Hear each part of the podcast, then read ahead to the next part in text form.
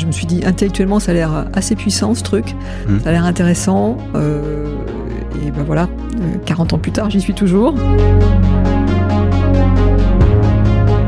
Chacun individuellement, on se serait dit là, ouh la barre est un peu haute, mais à plusieurs, on est quand même, voilà, on est plus fort et c'est de fait ça, ça a bien fonctionné quoi. On, on te donne 50 millions, si ça marche tant mieux, si ça marche pas, on te vire. Je dis bah, très bien, ça me va bien.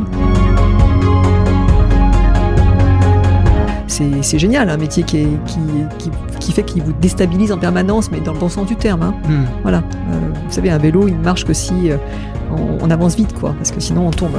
Et c'est un peu ça, quoi. Bonjour, je suis ravi de vous accueillir sur Bienvenue au Capital, le podcast qui a pour but de nous inspirer et de nous faire découvrir les mondes passionnants du rachat d'entreprise et du capital investissement aussi appelé private equity. Je vais à la rencontre de femmes et d'hommes qui investissent et s'investissent dans des entreprises formidables et qui les accompagnent pendant plusieurs années dans leur projet de développement. En quelques mots, mes invités sont des actionnaires actifs. Ainsi, chaque discussion vous permettra de tirer des exemples concrets et directement actionnables que ce soit pour travailler en private equity ou pour comprendre les stratégies des entrepreneurs et des entreprises qui réussissent. Je suis Mathieu Colombarini, étudiant en finance d'entreprise passionné par le private equity, et je vous souhaite une bonne écoute. Bonjour à toutes et à tous, bonjour Mireille Clitting. Euh, donc euh, Mireille, déjà merci de prendre le temps d'être avec nous aujourd'hui. Euh, on s'est croisé à l'IPM il y a à peu près un mois. Euh, enfin, on s'est croisé plus précisément. Je suis venu vous voir parce que je voulais à tout prix vous avoir sur le podcast pour plein de raisons que je vais développer. Et vous m'avez quand même dit des étoiles plein les yeux ce jour-là. Non, mais le PE, c'est le plus beau métier du monde.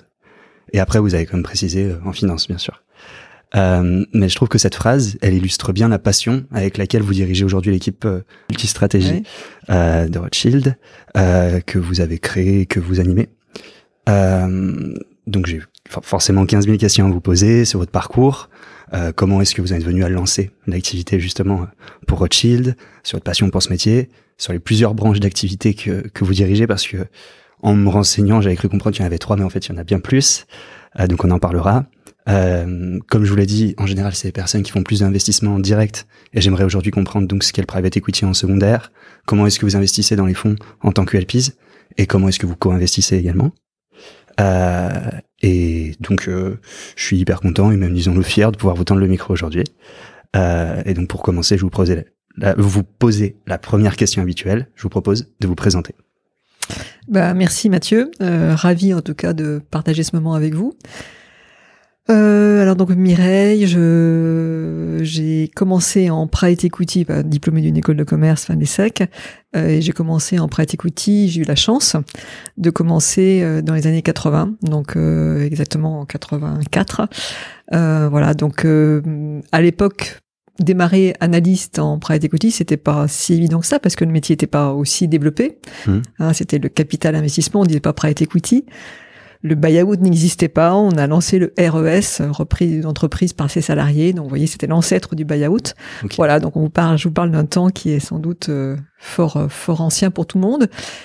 Mais voilà, donc c'était le démarrage du private equity, c'était passionnant parce que euh, parce qu'à l'époque, eh ben voilà, les entreprises qu'on démarchait, il fallait les convaincre, il fallait passer les barrières des secrétaires pour pouvoir avoir accès au patron des, des boîtes. Euh, et en tant que jeune femme, c'était bah, déjà à l'époque pas très forcément évident. Le métier n'était pas connu, Euh, donc il y avait vraiment euh, beaucoup de pédagogie à, à- voilà à, à déployer pour pouvoir euh, convaincre les gens. Mhm. Et puis euh, et puis voilà, le marché ben, a commencé à se structurer, à, à s'organiser, à se segmenter aussi. Hein.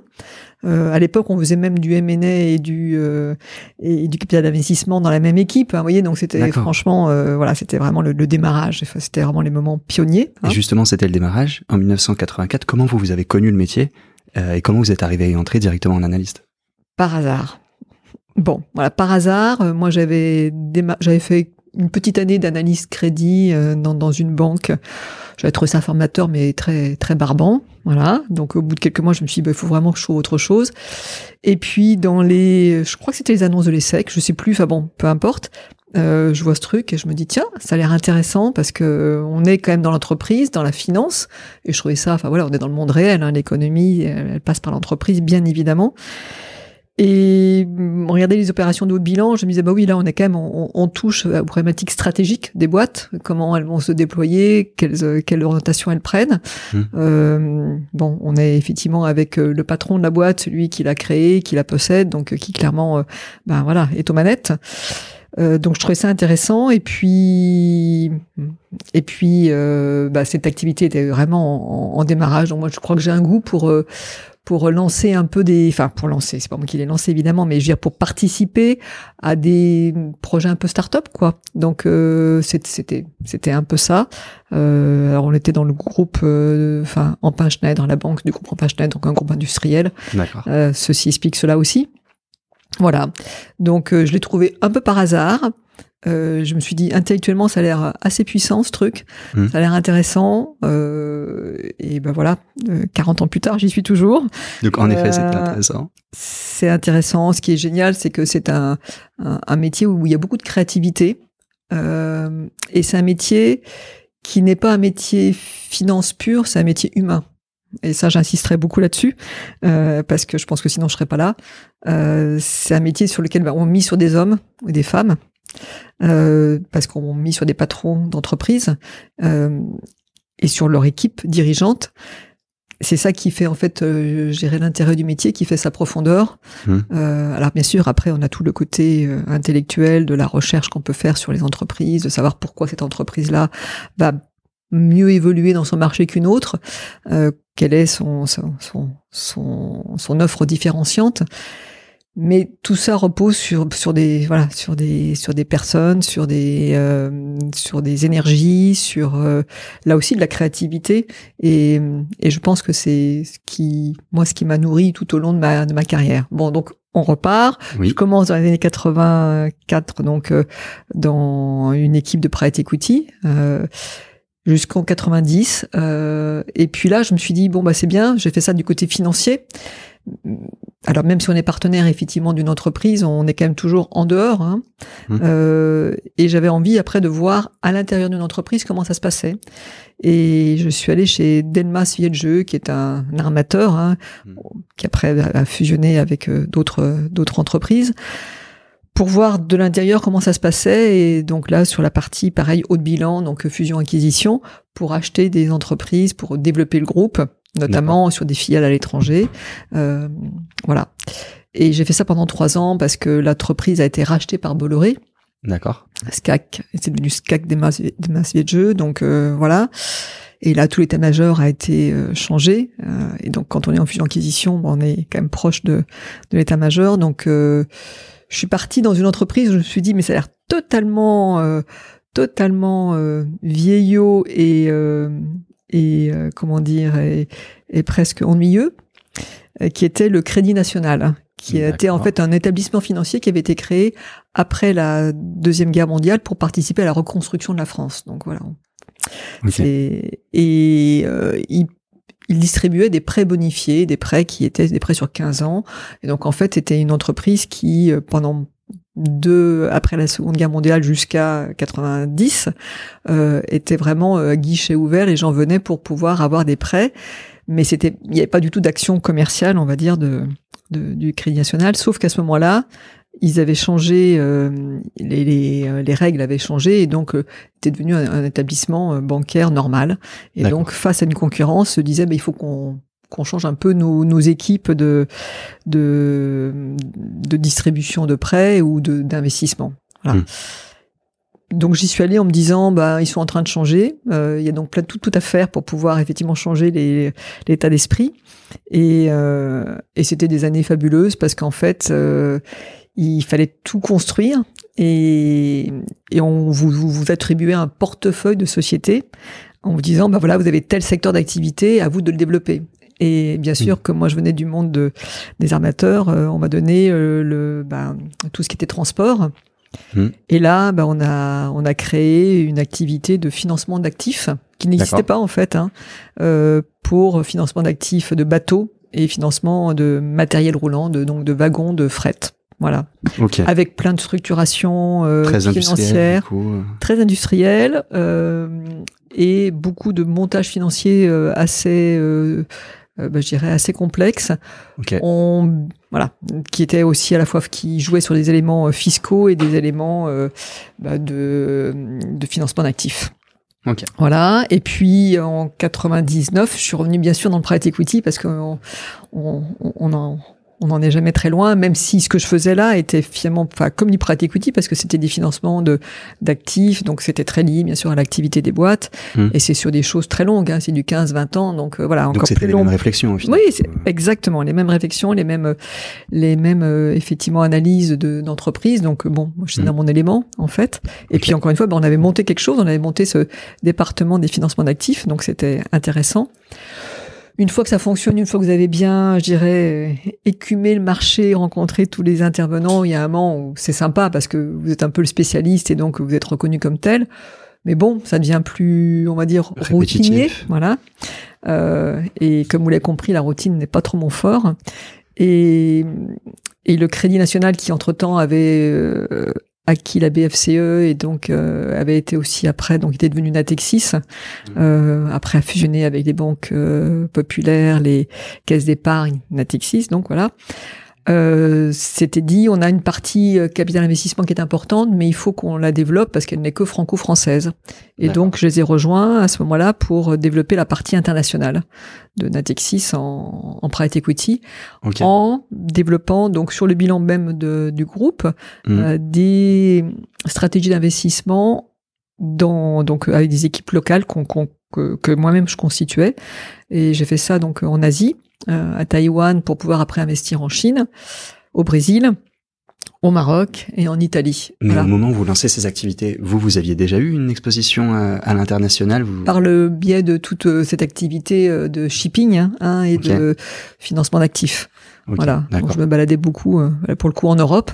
Et Mm. là, euh, ben, je suis partie un peu plus loin. Je suis partie en Asie et au Brésil. Donc c'était, vous voyez, deux de, de continents un peu différents. Et euh, Maroc et Italie, euh, voilà.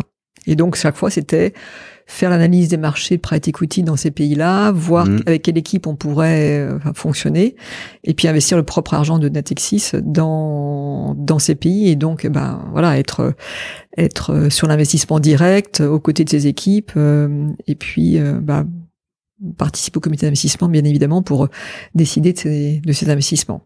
Voilà.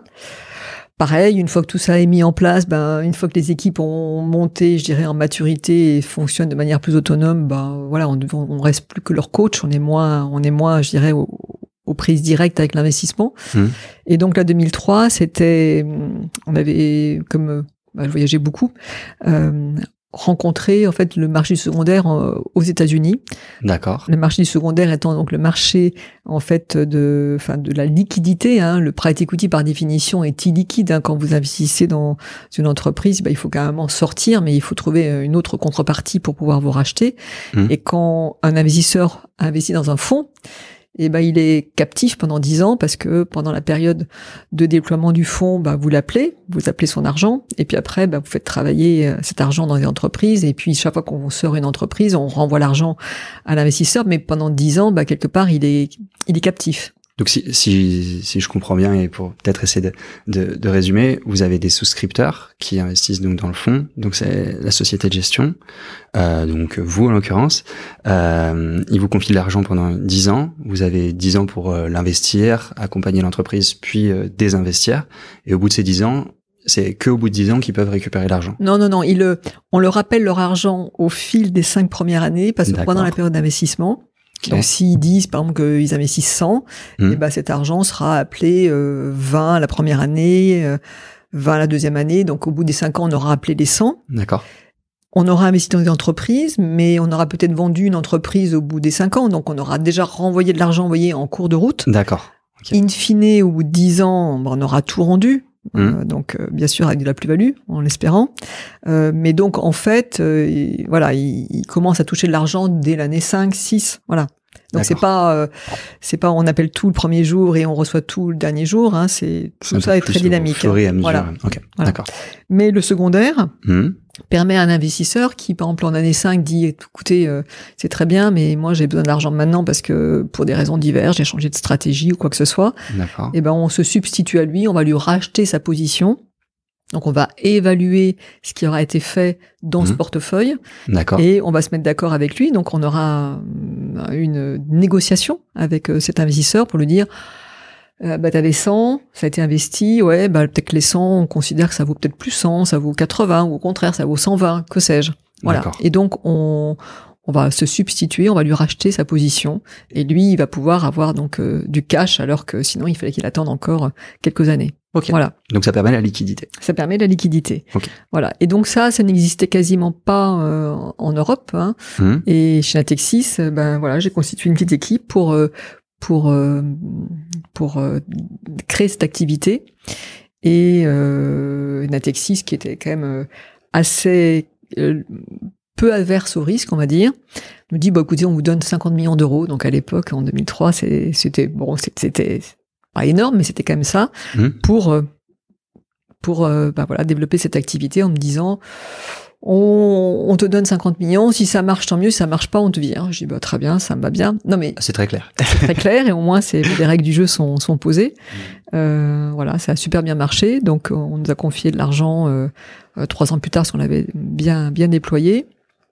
On, on a bénéficié, je dirais, de la crise Internet hein, dans les années 2000. Je sais pas si vous vous rappelez, il y avait une bulle Internet qui avait voilà et qui avait explosé. Donc beaucoup d'investisseurs voulaient sortir de l'internet et de- des, du venture dans lequel ils avaient investi et on reprenait leur position et avec beaucoup de, de succès. Donc ça a été un très joli fonds.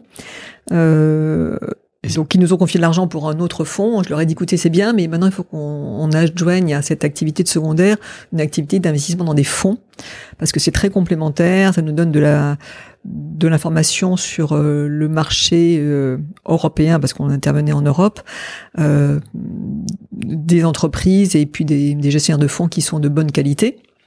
Euh, voilà, donc euh, Oui, c'est c'est complémentaire parce que votre activité, en, en- quand vous êtes en activité de secondaire, vous rachetez les portefeuilles de justement euh, bah, d'autres sociétés de fonds. gestion. Voilà, Donc, vous les connaissez, vous les connaissez bien, vous développez des relations. Et après, euh, autant être là dès le début en tant que, que souscripteur. Exactement, Du coup. exactement, ça vous donne de l'information et puis euh, bah voilà, ça permet effectivement d'être prêt si jamais il y a une opération de, de secondaire à, à saisir aussi. Ok. Voilà.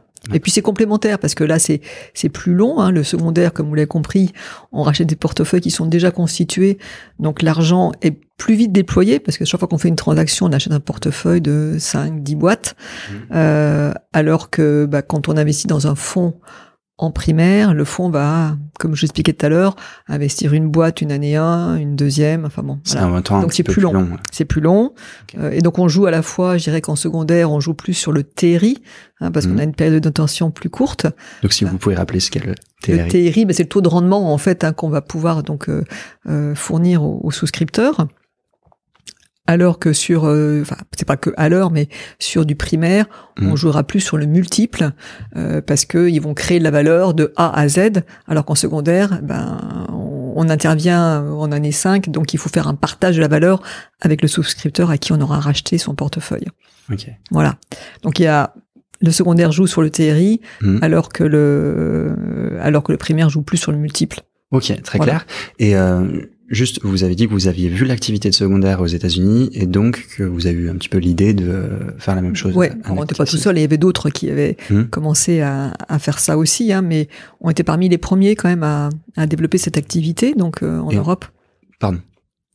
Et, et en interne, comment vous euh, ça, ils vous ont fait confiance au final avec 50 millions Ouais. euh, dès euh, le premier fonds.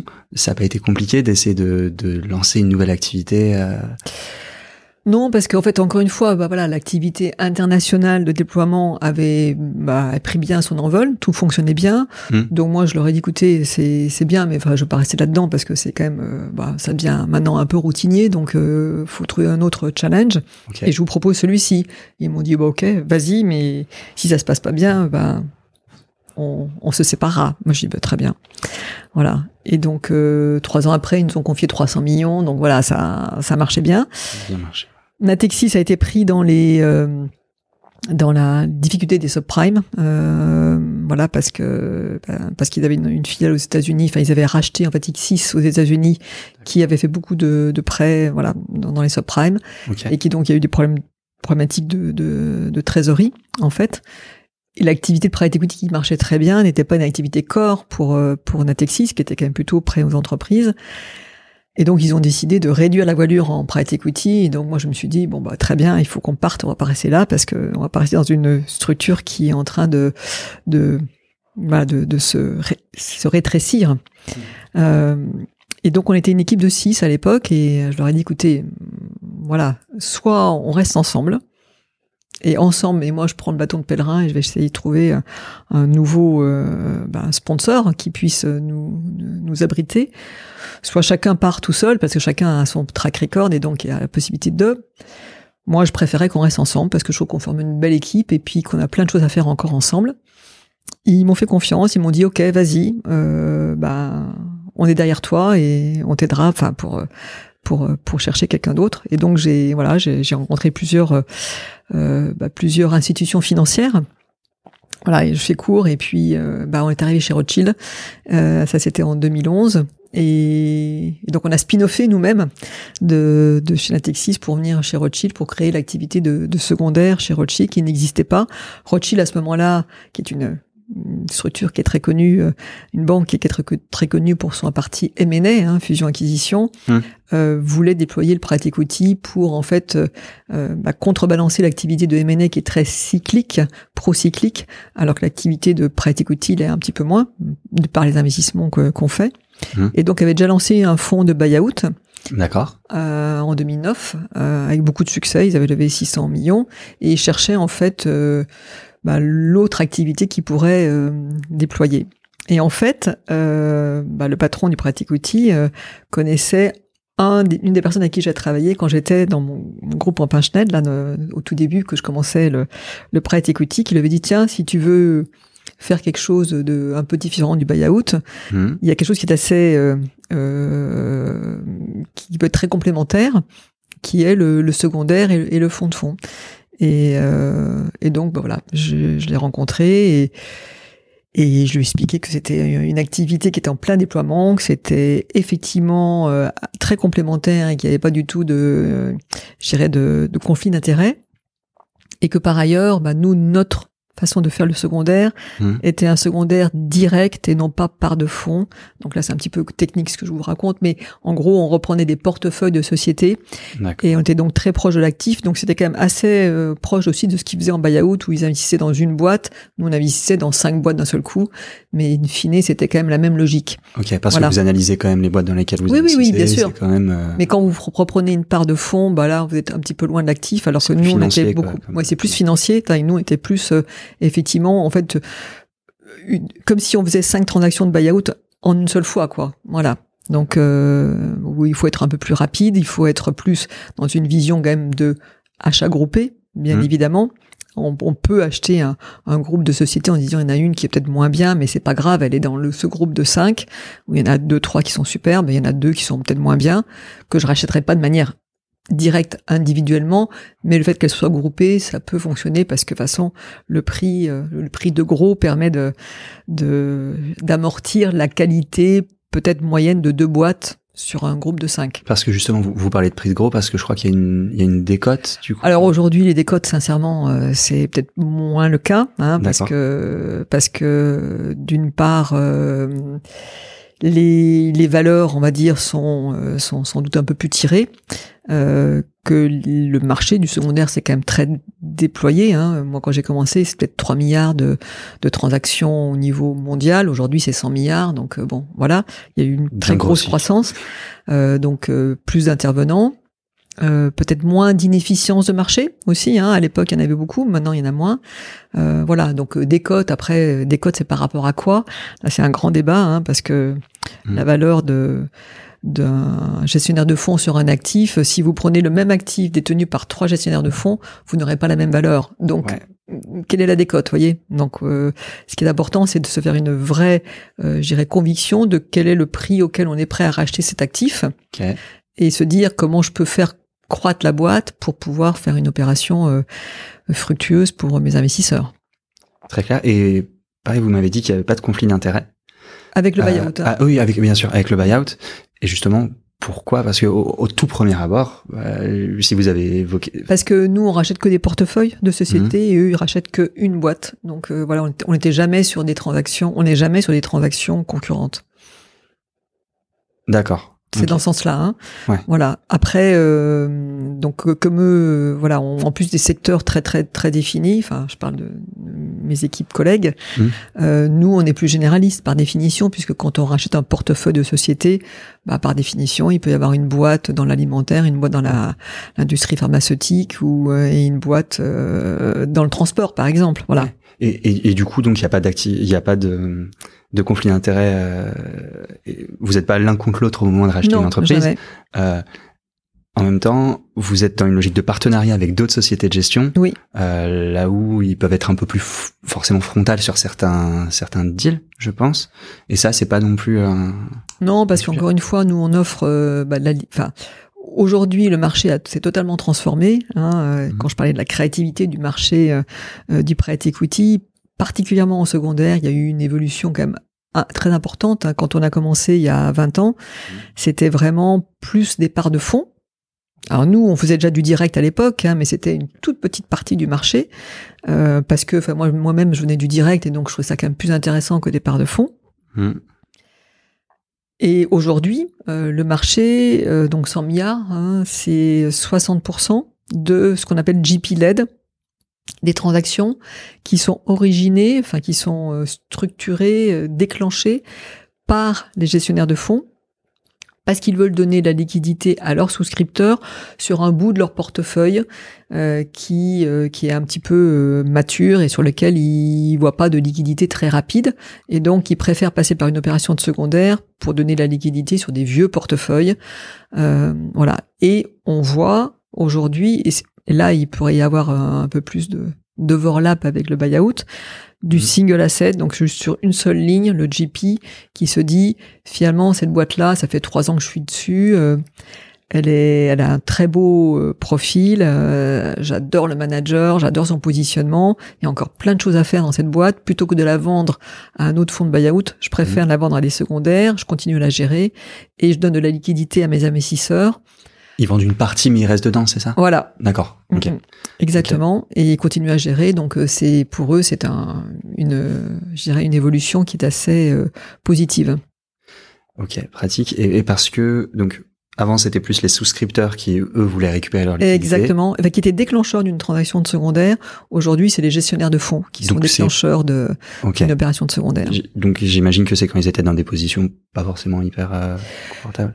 Pas forcément. C'est alors justement non non c'est parce qu'en fait quand on quand on pense à des asset managers hein, qui ont des portefeuilles euh, de pratiques outils importants, hmm. on peut imaginer qu'à un moment bah, le portefeuille grossit. Au début, euh, prenons le cas d'un asset manager qui développe son activité private equity, il va mettre des tickets de 10 millions dans des fonds parce qu'il n'a pas une enveloppe très grosse. Son enveloppe grossit. À un moment, bah, les tickets de 10 millions ne font plus de sens il se dit, bah finalement, ce que j'avais auparavant ne me va plus, il faut que je les vende parce que je veux me concentrer que sur des tickets de 50, 100, 300 millions, que sais-je, ce qui est le cas hein, aujourd'hui. Euh, et puis aussi, bah, euh, j'aimais investir, je sais pas, en Asie, en Chine. Aujourd'hui, mmh. j'ai plus trop envie d'investir en Chine. Je ressors du truc. Voilà, j'investissais dans du small et du mid. Je vais faire que du que du large que sais-je. Je, peut être juste un changement de stratégie. C'est un euh, changement de stratégie, un changement aussi donc de, de tickets auxquels on investit, un changement aussi de management. Hein, ça, ça implique souvent des changements de stratégie. Voilà. Donc c'est vraiment et puis aussi bah, des concentrations sur euh, euh, un nombre de GP plus réduit parce qu'on se rend compte que d'avoir des portefeuilles trop diversifiés à un moment ça coûte de l'argent aussi quoi.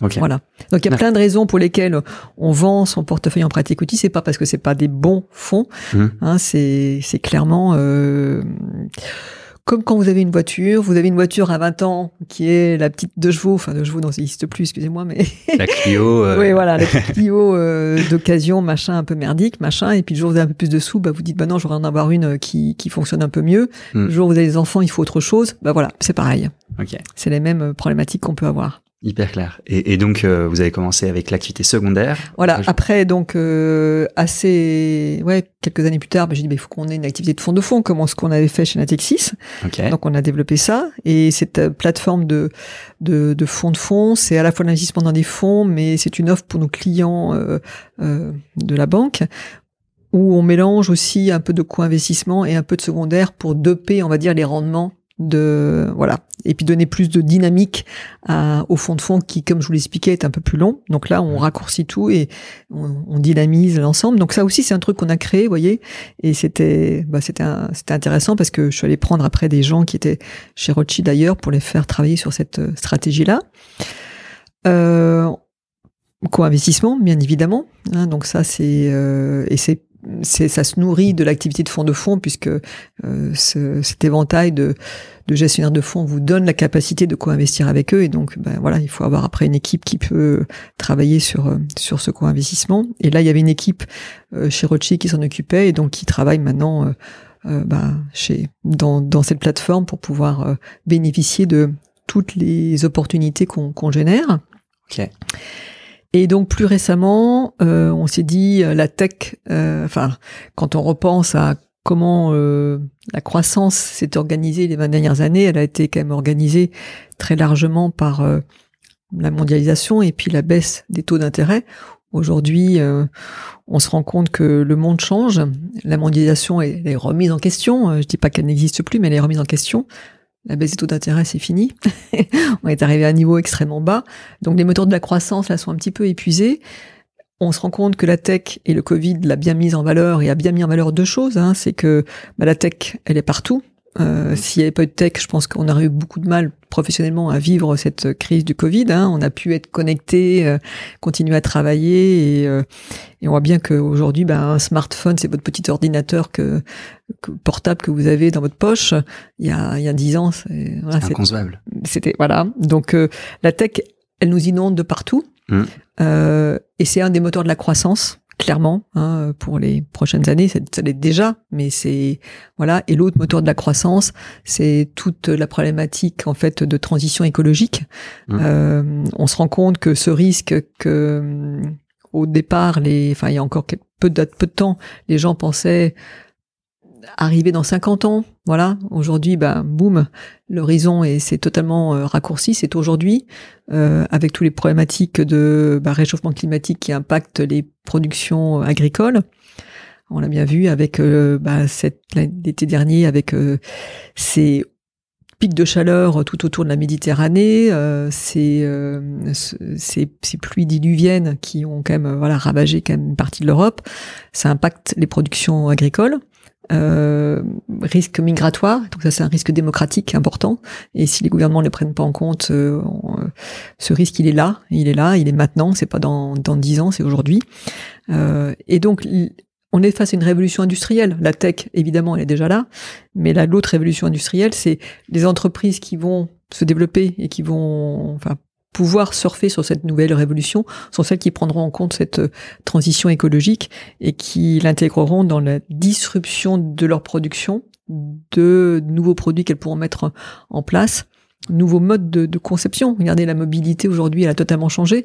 On n'est pas obligé d'avoir tous notre voiture, notre vélo. On peut même euh, prendre, euh, voilà, tous en trottinette.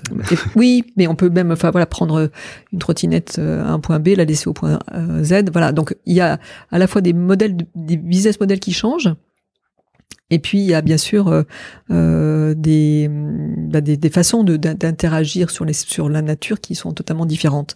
Et donc ça, ça nous a conduit à faire lancer deux nouveaux produits, un fonds de tech euh, qui va investir dans les meilleurs fonds, alors qui est un peu une sorte de plateforme hein, qui investira dans des fonds de tech, qui fera du co-invest et du secondaire en tech. Euh, voilà. D'accord, donc euh, qui, les trois activités que vous Voilà. avez développées, Exactement, les mêmes. très adaptées à la tech. Voilà, donc avec un focus tech euh, et qui investira essentiellement euh, aux États-Unis parce que c'est quand même encore là que, mais bon, Ouais. ça va se développer, ça se développe en Europe d'or- d'ores et déjà, mais euh, c'est vrai que les, les grands fonds de la tech euh, et les meilleurs fonds euh, sont aux États-Unis et investissent eux-mêmes en Europe. Donc euh, voilà, on, va Et faire ça avec eux. Comment vous allez faire Vous allez faire ça avec une équipe dédiée Ouais, ou- une équipe qu'on a trouvée en fait euh, qui spin-off de chez Adia, un fonds euh, souverain, enfin le fonds souverain d'Abu Dhabi, où ils géraient la pratique tech là-bas. Donc c'est deux, deux personnes, donc c'est génial, c'est top. Voilà, et on lance un fonds sustainable, bien évidemment pan-européen, qui investit dans des entreprises profitables qui impactent positivement l'environnement. Et là, on... On lance là maintenant. Pareil avec les trois activités ou en direct pour euh, Là c'est pour du direct là pour le coup. Ok, Voilà. d'accord. Et donc vous, vous avez créé une équipe dédiée aussi. euh, Voilà, pareil. ok. Pareil. Ok. Et ce qui est génial, alors euh, ce qui est important, hein, c'est que euh, voilà, ça fait beaucoup de choses en fait, hein, Mhm. et ça fait un parcours un peu long, mais euh, bah, il y a 20 ans, quand j'ai créé cette activité de secondaire, donc avec euh, l'équipe dont, dont je vous ai parlé, qui, qui s'est construit, les six personnes avec lesquelles on a spin-offé, Mhm. bah, ils sont toujours là. Et, euh, et autour de ça, bah, on a fait grossir l'équipe. Et, et quand je parlais de l'humain sur euh, l'humain pour investir dans des entreprises, bah, l'humain c'est aussi euh, pour gérer tout ça. Et donc on a une équipe qui est assez harmonieuse parce que c'est toujours la même équipe de base des, des seniors, mais on a fait grandir, euh, voilà. Et puis ce qui, ce qui est drôle, on a fait grandir pas mal de gens autour de ça. Mm. Euh, et ce qui est, ce qui est drôle en, en termes d'anecdotes, c'est que mes mes collègues seniors, enfin ou mes, mes partenaires, euh, étaient mes mes mes stagiaires euh, quand j'étais chez Natexis, quoi. Voilà, donc c'est quand même assez ouais. amusant, quoi. Voilà. Assez Et ça montre, euh, bah, ça montre que s'ils sont restés, et beaucoup de nos euh, jeunes sont, ont été stagiaires et après ont, ont gravi les échelons et sont maintenant euh, euh, directeurs ou, ou managing directeurs. Ça prouve que euh, voilà, c'est un métier passionnant. Hein, pour revenir sur le début, Mhm. euh, c'est un métier qui est nourrissant intellectuellement et puis qu'humainement, bah voilà, pareil, il est nourrissant parce que on est on a plein d'échanges avec euh, pas mal de gens et quand vous êtes sur euh, une stratégie pan-européenne ou et US parce qu'on a développé les US aussi euh, il y a maintenant deux ans, ça vous offre une vision sur le monde qui est quand même euh, super et, et de la même manière, on n'interagit pas avec une équipe norvégienne qu'une équipe italienne. Voilà, parce que culturellement, c'est pas la même chose. Et encore moins avec une équipe américaine, évidemment. Et euh, bah, c'est marrant que vous parliez de ça parce que justement, euh, je vous ai dit que j'avais préparé euh, pour préparer l'épisode, j'ai, parlé à Diane Schiller qui est passée Oui. sur sur le podcast, qui est donc dans votre équipe. Ouais, tout à fait. Et les deux premiers qualificatifs qu'elle a utilisés, c'était la bienveillance et l'esprit d'équipe. Et donc, euh, parce que vous êtes combien aujourd'hui euh, du coup sur la, on est, sur la crois, on plateforme est 48. Ok. Et pour euh, et c'est les actifs sous gestion sont publics. euh, Oui, on est à Ok. plus de plus de 3 milliards. Ok, d'accord. Ok, donc euh, par rapport aux 50 millions euh, à, Oui, oui, on a- 2000 on a on a un petit peu grandi, Pas mal, pas mal grandi. Euh, lancer une activité en direct, euh, alors que pour l'instant vous étiez sur trois autres activités, euh, ça va être complémentaire avec l'activité, de buyout dont vous m'aviez parlé en 2010. Elle est toujours. euh, Elle existe toujours, elle bien sûr. toujours, Et puis elle s'est bien, elle s'est très très bien développée, elle aussi. ouais. Alors elle, elle s'est focalisée sur les secteurs de la santé, du euh, software et du business services. Hmm. Donc euh, bon, nous sur le sustainable, on est quand même, c'est c'est très, c'est très, je dirais, c'est très orienté hein, sur des entreprises qui impactent l'environnement. Donc il faut vraiment qu'on ait cette mesure de l'impact hein, qui est extrêmement importante. Et là, on a pris trois secteurs qui sont les secteurs les plus polluants euh, l'énergie, euh, tout ce qui est lié au food. Hein, euh, et tout ce qui est lié au smart city, c'est-à-dire la mobilité, le recyclage, l'économie circulaire, la construction des immeubles.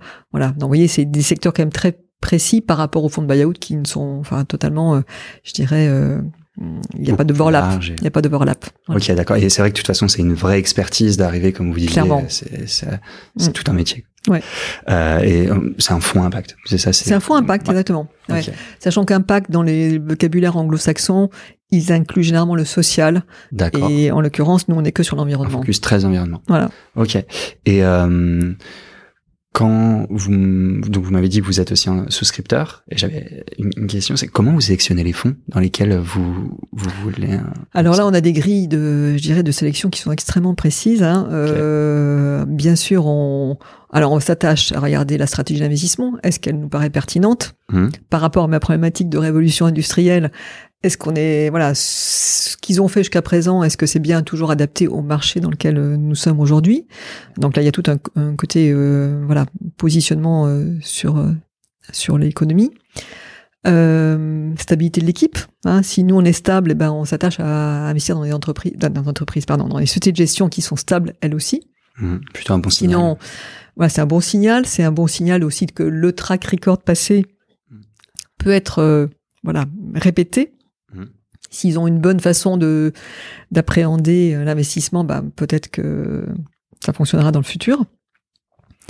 Euh, bah voilà, c'est clairement ça. C'est l'équipe, la, stabilité de l'équipe, voir effectivement si euh, euh, l'équipe fonctionne toujours bien, Mm. euh, s'il n'y a pas de problématiques euh, spécifiques, et puis ben, l'adaptation, enfin l'adaptabilité, enfin la- l'adéquation, pardon, de la stratégie d'investissement à, à aujourd'hui. Voilà, c'est essentiellement ça. Très Mais bon, après, on passe euh, beaucoup de temps à, à creuser, à regarder les, ce qu'ils ont fait comme, euh, comme investissement, voir comment ils ont créé de la valeur. Est-ce que ça a été créé parce qu'ils ont vraiment apporté de la valeur ajoutée aux boîtes dans lesquelles ils sont, ou est-ce que c'est juste par de l'effet de levier? Enfin bon, voilà, c'est Mm. Vraiment comprendre en profondeur comment fonctionnent en fait les autres Exactement. sociétés de gestion. Ouais, ouais. euh, qu'est-ce qu'ils font réellement dans, dans les boîtes une fois qu'ils qu'ils rentrent?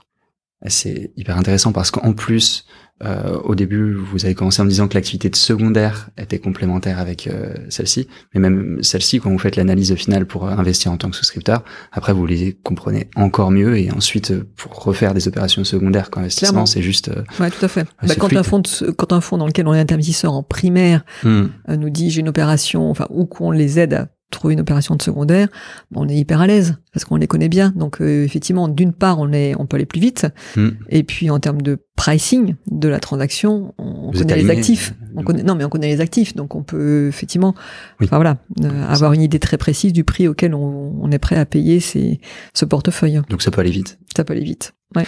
Euh, pour le co-investissement, euh, je, je parlais avec un ami ce matin qui me disait que l'aspect de marque était au final euh, euh, assez important et du coup un gros avantage. J'avais pas du tout euh, pensé à ça, mais du coup le l'aspect marque Rothschild, que ce soit en tant que souscripteur ou que ce soit même en tant que co-investisseur, Bien sûr. c'est Ouais. Non, mais la marque, elle est ultra puissante. Et ça, c'est, enfin, je veux dire, c'est une, une de nos chances. hein. C'est pour ça qu'on a pu déployer tout ça aussi, euh, je dirais, avec autant de succès. C'est parce que la marque, elle est, elle est très forte. Mm. Euh, on, on est un peu une sorte d'opinion leader dans le monde de la finance en Europe, hein, parce que bah, par le par le biais de l'activité de M&A qui est quand même euh, numéro un en Europe. Donc, on a une connaissance très fine des, acteurs et du tissu industriel euh, européen. Euh, donc c'est vrai que lorsqu'on arrive en disant à un fonds on peut faire du co-investissement avec vous, ils sont plutôt contents d'avoir le nom Rothschild à leur côté. Euh, bon alors après il faut pas se leurrer, hein, le co-investissement tout le monde en veut, donc euh, c'est c'est là aussi assez bataillé. Et donc d'où l'investissement dans des fonds qui nous donne Mhm. aussi euh, euh, du co-invest. Vous voyez, donc quand vous êtes investisseur dans un fonds, vous avez une sorte de droit de priorité sur du co-invest. Ah, quand vous disiez tout le monde en veut, c'est euh, toutes les sociétés qui font du co-investissement veulent euh, investir ou Ouais, ouais, ou Oui. tous les investisseurs aussi des fonds veulent du co-invest. Donc euh, tous les investisseurs des fonds. Les investisseurs, bah, quand vous êtes dans un fonds, Ouais. le fonds va vous proposer du co-investissement. Il le propose bien sûr en priorité d'abord à ses souscripteurs, et puis après il va chercher d'autres gens s'il a, il a pas assez de voilà. C'est une manière de préempter. euh, Oui. le- ouais. D'accord. Voilà. Et euh, en général, pour le co-investissement, on vient vous chercher à quelle étape? Est-ce que c'est euh, Non, bah une fois que, bah, généralement, euh, enfin, souvent une fois que l'investissement est déjà bien engagé. Hein, D'accord. Euh, alors plus on est effectivement, plus on est intime du gestionnaire de fonds, plus on peut être là en amont. Et lorsqu'il commence à réfléchir, et ça nous arrive, hein, parce que c'est un peu ce que ce qu'on ce qu'on ce, sur quoi on travaille. Hein, il vient nous chercher quand il est en train de de, bah, de démarcher l'entreprise et Mhm. on peut l'aider dans ces cas-là aussi. Et, là, c'est encore plus euh, intéressant pour nous. Hein. Euh, mais souvent, bah voilà, ça peut être au moment où il a quand même déjà bien avancé et qu'il se rend compte que le chèque est un petit peu trop gros pour lui et qu'il lui faut un partenaire. Voilà. Ok, d'accord. Donc ça peut être euh, assez varié. hein. Oui, assez, assez créatif. Quoi. Ouais, mais là encore une fois. Euh, et euh, bon, il y a un sujet que je voudrais pas éluder. Et vous en avez parlé au début. Vous avez dit j'ai commencé directement en capital investissement, Mm. Euh, donc c'était déjà assez rare. Et en tant que femme, vous Ouais. l'avez évoqué. Et je voudrais pas être maladroit, mais je voudrais pas non plus éluder le sujet. Mhm. Euh, donc, euh, comment est-ce que vous avez vu l'évolution euh, de parce que juste statistiquement déjà on- des partenaires femmes en private equity, euh, il y en a pas beaucoup. Non. De, euh, et, non, et, mais et- et donc, bah, est-ce que vous pouvez en, en parler? Bah oui, enfin, je dirais que euh, il faut de la chance dans la vie. Hein.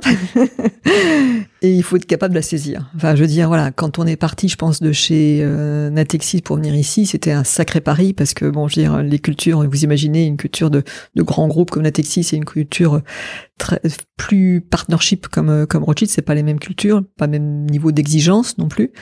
Euh, donc c'était un, un, vrai pari parce que là aussi, cest dire ça se passait pas bien, on était viré, hein, enfin, hmm. ce qui en soi est normal. Enfin, je veux dire, voilà, on, on, on prend un challenge il faut le, faut le réussir. Euh, donc voilà, il y a, y a, une partie de chance hein, de se dire euh, cette capacité de, de, de, saisir sa chance et puis de, bah, de la transformer, c'est c'est important. Je pense que dans les changements que je vois aujourd'hui, enfin par rapport à, effectivement quand j'ai commencé euh, et aujourd'hui, bah, tout le monde a conscience, hein, c'est dans mes révolutions industrielles, je mettrai la révolution sociale là aussi parce que tout le monde a conscience que la diversité apporte beaucoup et c'est une telle évidence que je comprends pas même pas pourquoi il a fallu autant de temps pour euh, en prendre conscience. Et nous, dans notre équipe là de d'une petite cinquantaine de personnes, on est quasiment à parité. Euh, alors parce que ça paraissait tellement évident qu'il y avait vraiment c'était c'était même pas une question, quoi. Hein. Euh, néanmoins, euh, quand on est dans le recrutement des jeunes, bah, il faut, faut, faut, être vigilant parce que c'est vrai qu'il y a quand même une population de de jeunes hommes plus large qui est prêt à venir en pratique outil et de jeunes femmes un peu moins, ce qui est idiot parce que c'est des métiers encore une fois passionnants, très humains, euh, très qui font appel à beaucoup de, de de, de, de de skills hein, très très différents et donc euh, voilà la diversité ne peut que être un, un atout pour les équipes de, de private equity et il n'y a pas de raison que ça soit plus homme que femme parce que bon voilà c'est idiot mmh. euh, et aujourd'hui euh, il y a une vraie volonté de beaucoup de, de fonds de private equity de se diversifier en termes de, de euh, en tout cas de, de genre. Euh, donc je pense qu'aujourd'hui pour les jeunes femmes c'est vraiment un moment euh, assez opportun euh, dont il faut qu'elles profitent parce que c'est voilà on sent qu'aujourd'hui c'est c'était plus facile pour une pour une jeune femme euh, talentueuse qu'il y a 20 ans ou il y a 30 ans. Voilà. Donc euh, il faut y aller quoi. Et c'est encore une fois c'est des métiers qui sont extrêmement riches et et plein de créativité. Et donc je pense que voilà il y a il y a vraiment matière pour pour tout le monde. Très clair. Et juste quand même sur, sur vous, je peux pas croire que c'est que de la chance. Non, non, mais je dis pas que c'est que de la chance. Ce que je dis, c'est aussi la, la, capacité de saisir la chance, parce que vous savez, la chance, elle arrive, et puis il faut aussi euh, bah, avoir le culot de le faire. Hein. Euh, voilà, quand euh, encore une fois, quand on est parti de chez Intexis, on aurait pu rester chez Intexis, il n'y avait pas de problème, on pouvait vivre tranquillement et, et dormir. Voilà, enfin, mais c'est voilà, il faut aussi parfois prendre les, des risques, se, se, se dire, bah, on va y arriver et pas trop se poser de questions parce que sinon dès qu'on se met à se poser trop de questions voilà. Et puis bah, la force aussi de de cette de cette équipe hein, qui était euh, qui je pense nous portait tous je pense que chacun individuellement, on serait dit ouh là là, ouh la barre est un peu haute, mais à plusieurs, on est quand même voilà, on est plus fort et c'est de fait ça ça a bien fonctionné quoi. Savoir que vous arriviez déjà à bosser ensemble, à faire du bon boulot ensemble. Exactement, et on était plug and play, on est arrivé, boum, mm. on a continué à bosser, c'était la même chose quoi. Et donc euh, ça a déroulé euh, et ça c'était c'était hyper important. On n'avait pas, enfin moi si j'étais partie toute seule, il aurait fait que j'écrive, enfin que j'écrive la route, que je la feuille de route pardon, que reconstituer une équipe, ça aurait pris du temps, ça aurait voilà, on aurait eu un peu de latence, tandis que là, ben, on était tout de suite euh, efficace. Et, et, je pense que oui, euh, euh, ce qui, qui, caractérise un peu quand je regarde un peu mon parcours, je me dis chaque fois j'ai pas eu peur de prendre un, un truc euh, qui était à créer. Hein, quand je suis arrivé chez Natexis Private Equity, l'international n'existait pas, ben on l'a créé, on s'est dit bon on va y aller. Le secondaire n'existait pas, on s'est dit bah allons-y, voilà, créons-le. Euh, donc c'est ça, c'est façon. Si on si on, on va pas voilà sur les chemins un peu de traverse, euh, je veux dire d'abord on s'enquiquine, hein, on s'ennuie, pour pas dire autre chose. Euh, donc c'est comme ça que je pense on, on se renouvelle. Euh, mmh. Et puis qu'on peut apporter aussi de la richesse euh, à ceux qui travaillent avec vous, parce que sinon, euh, au bout d'un moment, de refaire la même chose toujours, bah c'est c'est c'est sclérosant. Et justement, comment vous vous faites pour le track record euh, en termes d'équipe. Vous avez, vous avez dit, vous étiez six, les six sont encore là, la plupart des personnes restent. Pourquoi? Comment vous faites? Pourquoi? Bah parce que bah alors je pense que à part le métier comme vous disiez. Oui alors le métier le métier bah le métier voilà le métier la, la chance d'être dans cette euh, cette euh, structure qui est Rothschild qui vous donne la capacité de, enfin voilà, tout comme chez Natixis quand je leur ai dit je veux faire euh, du secondaire, ils m'ont dit bon ok vas-y on te donne 50 millions. Bah ici c'est pareil quand on leur a dit euh, on veut lancer l'activité de fonds de fonds, ils ont dit bah ok bon allez on y va, toc, on fait confiance. donc c'est à la fois je dirais la, la la, capacité de d'offrir de nouvelles de nouvelles stratégies d'investissement d'avoir un groupe qui vous back, qui dit ok, très bien, bon on y va, allez, on met tant sur la table, vas-y, et puis lève son argent. Si tu lèves pas, ben évidemment, on, arrêtera. Hein.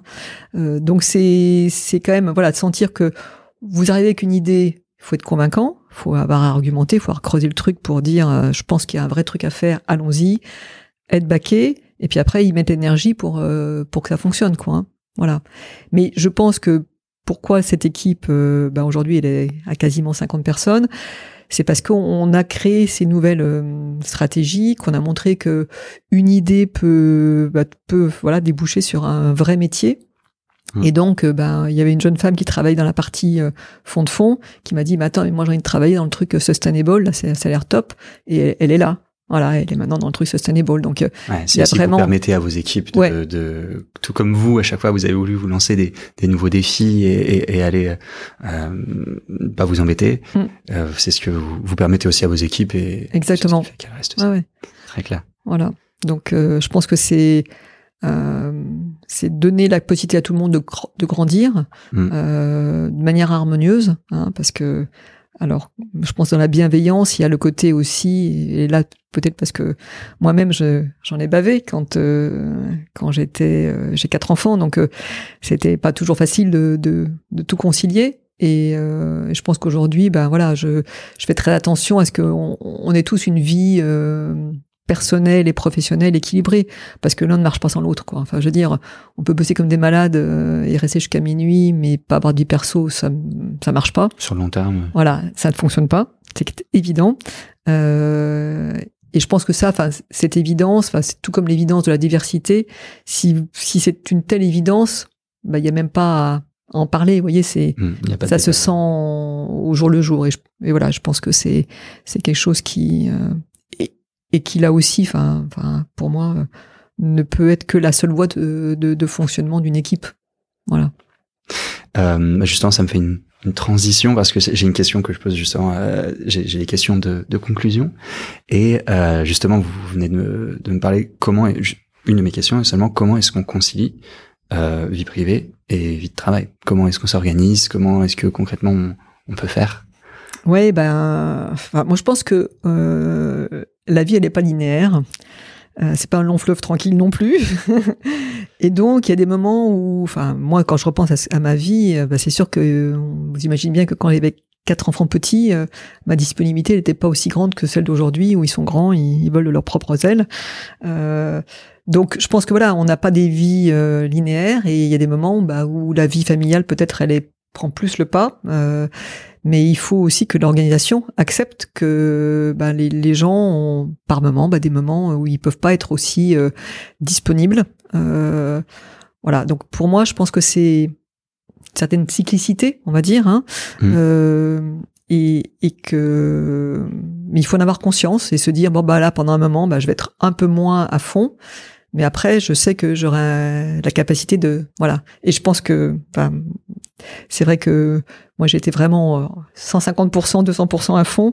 Euh, bah là sur les ouais, 20 dernières années quoi, parce que parce que j'avais un peu plus de, de disponibilité et qu'avant je l'étais moins, mais j'étais quand même toujours dedans quoi. Voilà, mais toujours dedans avec des horaires euh, plus, euh, on va dire plus maîtrisés. Ok et euh, mais c'est le, mais je pense que hmm. c'est le propre des seniors hmm. de, pour moi, de protéger les plus jeunes sur hmm. ça. Voilà.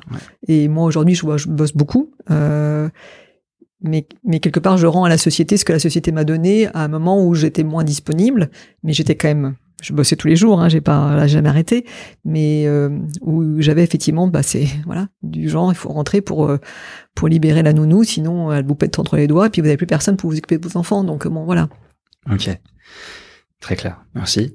Euh, comment est-ce que vous prenez en, preniez en compte jusqu'à maintenant les critères ESG Maintenant, vous montez un fonds impact, donc c'est hyper spécifique. Bah, Comment- voilà, bon, là-dessus, moi je suis, enfin, euh, l'ESG c'est un truc euh, sur lequel on, on- travaille depuis déjà pas mal de temps. Hein. Euh, on a même recruté, on a des équipes dédiées ESG chez nous, donc euh, on est un petit peu en avance là-dessus, je crois. Enfin, en avance, peut-être pas encore suffisamment à mon goût, mais euh, on le prend bah, en compte déjà, bah, voyez, dans la parité que qu'on a, dans la diversité de, des, des parcours qu'on a aussi, des cultures hein, dans, dans les équipes. Euh, on le prend en compte dans les problématiques euh, environnementales. On a beaucoup poussé euh, pour plus de plastique euh, chez Rothschild, à usage unique, hein, évidemment. Euh, donc, on, on- est vraiment, enfin, euh, voilà, on est très très sur le sujet euh, et, et on, on a même créé une une, une fondation, enfin, euh, qui euh, du, du- pour l'entreprise pour euh, bah voilà ré- réunir toutes les initiatives qu'on avait tous euh, à droite à gauche, avoir un peu plus de visibilité sur ce qu'on faisait au niveau philanthropie. Euh, voilà et donc ça moi j'en étais un, un peu un moteur euh, et donc j'en suis ouais voilà il y a plein de choses qui se font en fait euh, dans le groupe et c'est et, et c'est bien parce qu'elles sont maintenant structurées donc on va le- on le fait savoir quoi. Voilà. Génial. Et, euh, et ça, c'est au niveau groupe et au niveau investissement, euh, quand on fait du secondaire, du co-investissement, euh, du fonds de Alors bah nous on, on travaille beaucoup avec euh, bah, les gestionnaires de fonds dans lesquels on est hein, pour euh, leur dire euh, qu'est-ce que vous faites vous en termes de ESG donc vous savez c'est par euh, Ok. le côté un petit Par peu ruissellement, euh, voilà ruissellement euh, et on les pousse et on est assez fiers parce que certains gestionnaires de fonds n'avaient rien en ESG et aujourd'hui bah, sont totalement impliqués ont des pareil des personnes des équipes dédiées et opérationnellement dans les boîtes Mm. euh, vont euh, bah, vont pousser pour que bah, les boards soient euh, voilà plus divers pour que les problématiques environnementales soient prises au niveau de l'entreprise et moi je crois que voilà au- à la tâche d'huile qui au ruissellement ou à la tâche d'huile qui se répand Mm. euh, et c'est par en montrant l'exemple et en poussant qu'on va faire changer les choses quoi Euh, quelle est, selon vous, la meilleure chose que ce métier vous a apporté? Je dirais la, ouais, la- la- je dirais la diversité. Enfin, la diversité. euh, je parle de des entreprises qu'on peut rencontrer, des des des des, euh, des personnalités qu'on rencontre, et c'est un enrichissement, euh, enfin vraiment, mais quotidien. Voilà. Et donc. euh, je me dis c'est c'est un super métier de, de ce fait-là quoi voilà parce que il vous nourrit en permanence voilà et il vous pousse à être créatif il vous pousse à bouger et je trouve ça euh, c'est c'est génial un métier qui est, qui qui qui fait qu'il vous déstabilise en permanence mais dans le bon sens du terme hein. Hmm. voilà Euh, vous savez un vélo il ne marche que si euh, on, on avance vite quoi parce que sinon on tombe et c'est un peu ça quoi Et vous avez pas mal avancé justement sur euh, sur toutes ces dernières années et, et vos ambitions pour euh, pour les prochaines années. Bah là on est en train quand même de de lancer ces deux fonds Hmm. donc Oui, qui sont euh, déjà des, des, des Donc trucs. là, il y a pas mal. euh, juste avant de venir, je, je croisais une, une, des, une des jeunes de l'équipe. Elle me dit, oh là là, à la rentrée, il y a plein de trucs. Je dis, mais c'est génial. Elle me dit, ouais, ouais. Puis il y avait les équipes américaines la, la semaine dernière, c'était fabuleux. Elle me dit, mais là, on chôme pas. Je dis, oui, personne ne chôme, c'est sûr. Je dis, mais c'est quand même, c'est top. Et je la voyais rayonnante, quoi. Hmm. Donc on a plein, plein de pain sur la planche là. Mais bon, on aura d'autres idées de. je suis sûre dans une fois que tout ça sera sera mis sera mis en place. Mais ouais. Ouais. J'en- doute pas. Et euh, si vous pouviez vous, si vous pouviez parler à, à Mireille euh, à la sortie de l'ESSEC et vous donner un conseil, qu'est-ce que vous vous diriez? Bah d'abord, moi, j'aurais jamais imaginé euh, faire ça. Voilà. J'étais passionnée par la philo, par la tout ce qui était sociologie. Enfin, voilà. Pour être honnête, j'avais pas pris, pris de cours de finance quasiment, enfin juste du truc de base, quoi. Euh, pff, non, mais c'est ça. C'est surtout, enfin, je pense que c'est une question de rencontrer des gens. Euh, donc, euh, ne jamais hésiter à taper à une porte, rencontrer quelqu'un parce que ça vous donne une idée, et puis de fil en aiguille, pouf, on, on tire la pelote de laine et voilà, Il se passe des choses. il se passe des choses. Voilà. Euh, qu'est-ce que vous recherchez chez un jeune ou une jeune que vous recrutez? L'énergie, l'enthousiasme, euh, la curiosité. Voilà. Enfin, je pense que c'est pour moi, euh, c'est. Mais quand je dis énergie, enthousiasme, curiosité, c'est créativité aussi. Hein, ça, ça va, ça va de pair, quoi. Voilà. Parce que, je dirais tout ça, c'est, c'est constitutif d'une personnalité. Hmm. Euh, après, apprendre, euh, je dirais le métier. On l'apprend. Hein. Je veux dire, c'est pas, on n'est pas non plus des chercheurs. Hein. C'est quand même assez basique. Donc, euh, mais par contre, si vous n'avez pas cet esprit créatif, de, enfin créatif, curieux, curieux, curieux, hein, euh, cette envie de chercher, d'aller fouiller, machin, euh, bah ça, on ne pourra pas l'inventer. Hein. Et ça, c'est la base de départ. Et ensuite, comment est-ce qu'on devient bon?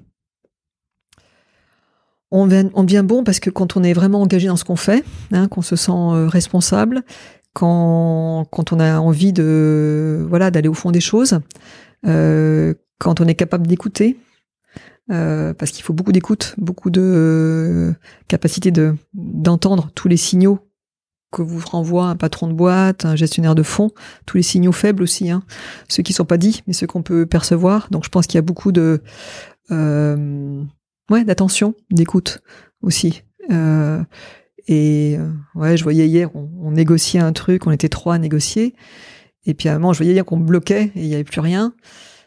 Et ouais, quand je dis créativité, c'est l'innovation incrémentale, c'est-à-dire partir d'un truc qu'on a vu quelque part et le mettre à sa sauce et le faire, voilà. Et on était bloqué. Puis d'un coup, je me suis dit, tiens, mais c'est vrai que dans telle situation, il y a eu telle chose qu'on a mis en place, ça pourrait s'adapter. Et donc, je, je jette l'idée et j'ai vu que le, le, gars était un peu déstabilisé, s'est dit, ah oui, pourquoi pas.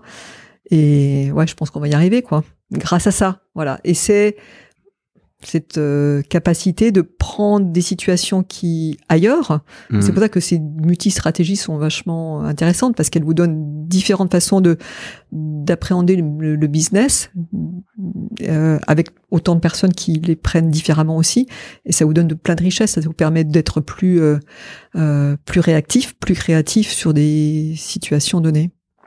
Très clair. Euh, est-ce que vous avez un dans le domaine que vous souhaitez, un livre, un podcast, euh, un film à nous conseiller?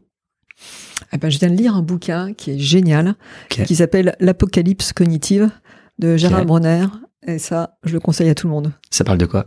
Ça parle de, ça parle bah, de la problématique des, des, réseaux sociaux, de la problématique du temps qu'on passe, de, de, notre temps libre, de comment on l'occupe et de et du temps passé sur les, sur les écrans, sur les réseaux, à pas forcément euh, toujours utiliser notre cerveau euh, aussi, euh, je dirais, utilement qu'on pourrait le faire, quoi. Voilà.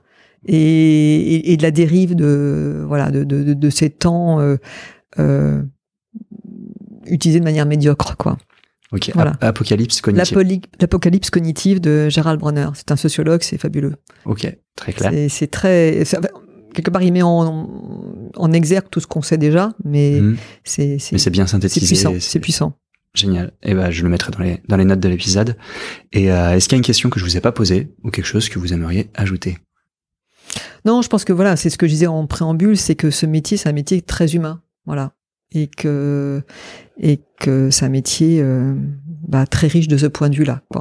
Mmh. Euh, donc, il est fait pour tout le monde aussi bien, euh, aussi bien les, les, gens qui ont fait des cours de finance ou ceux qui en ont pas fait, et, que voilà des, des, jeunes femmes dans ce métier-là, mais qu'elles viennent parce que franchement c'est c'est top quoi.